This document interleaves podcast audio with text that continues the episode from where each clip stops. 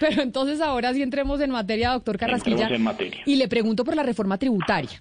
Y es, eh, ¿reforma tributaria habrá cuándo y cómo? Que es la pregunta que tenemos todos en Colombia. Pues lo primero es poner el telón de fondo de, qué es lo que necesitamos hacer. Y el telón de fondo es nosotros, para el manejo de esta pandemia, tuvimos que subir muchísimo el endeudamiento. Es decir, tuvimos como un doble tren.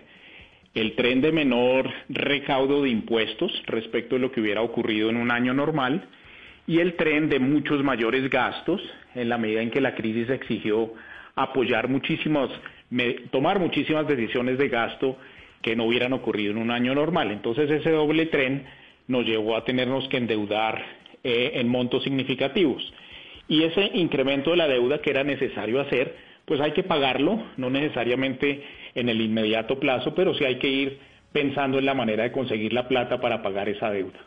Y la forma de conseguir la plata será con una reforma tributaria y no endeudándonos más, según entendido. Pero entonces, ministro Carrasquilla, ¿esa reforma tributaria cuándo se va a llevar a cabo? Porque nosotros los colombianos estamos un poco confundidos porque dicen desde el Ministerio de Hacienda que se debe hacer una reforma tributaria, pero después sale en una entrevista en eh, La República el ministro de Comercio diciendo no es momento para reformas tributarias y eso mismo dice el presidente eh, Iván Duque. Entonces, ¿a quién le terminamos creyendo? ¿Hay o no hay reforma?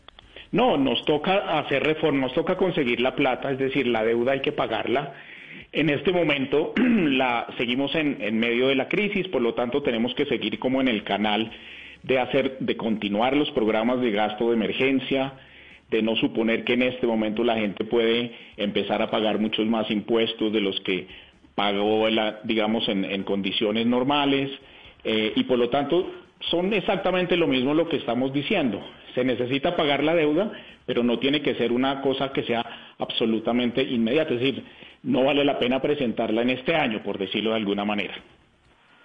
Ministro, pero ya entrando en materia de qué va a tener esta reforma tributaria, ustedes han hecho un trabajo titánico de mm. poder devolverle el IVA a los más pobres. Esto parece ser la antesala a lo que usted ha venido insinuando en algunas entrevistas que ha dado, que sería grabar con IVA a la canasta familiar. ¿Usted tiene pensado pasar esto en, la reforma tributaria, poder grabar con IVA la canasta familiar?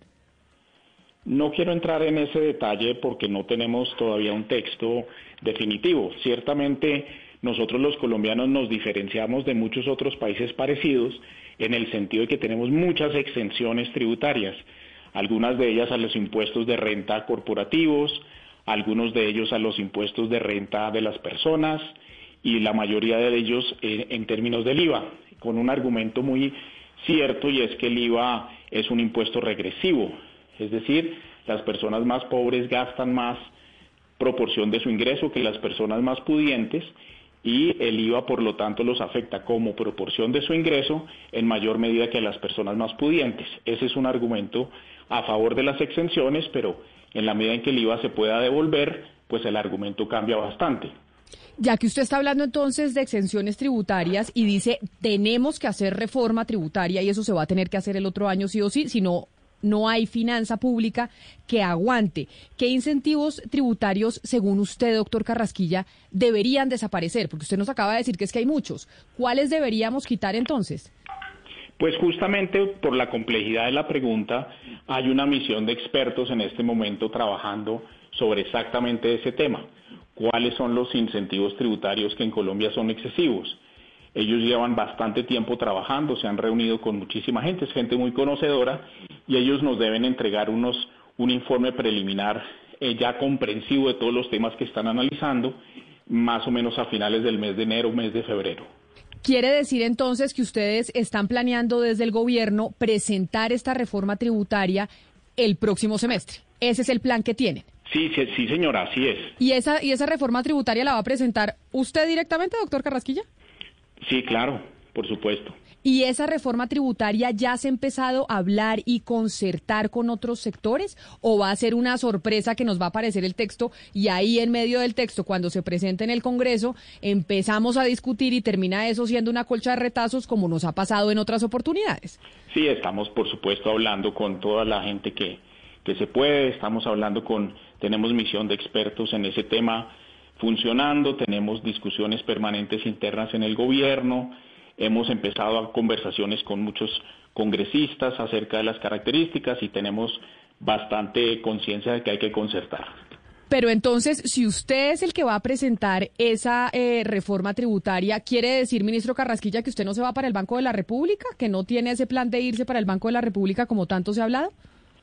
Pues no, no se ha tomado ninguna decisión, eso, eso estamos en ese proceso y ya se sabrán eh, datos concretos un poco más adelante. Claro, pero ayúdeme con las fechas, porque ustedes tienen pensado qué fecha presentar la reforma tributaria el próximo semestre. No le tengo una fecha exacta, pero tendría que ser eh, en el primer trimestre del año.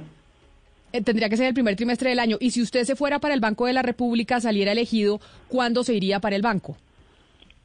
Eso tiene unas fechas eh, definitivas y eso más o menos viene siendo primer trimestre del año también. O sea que puede que no sea usted el que represente la reforma, sino pues algún viceministro suyo que termine de ministro. Podría ser.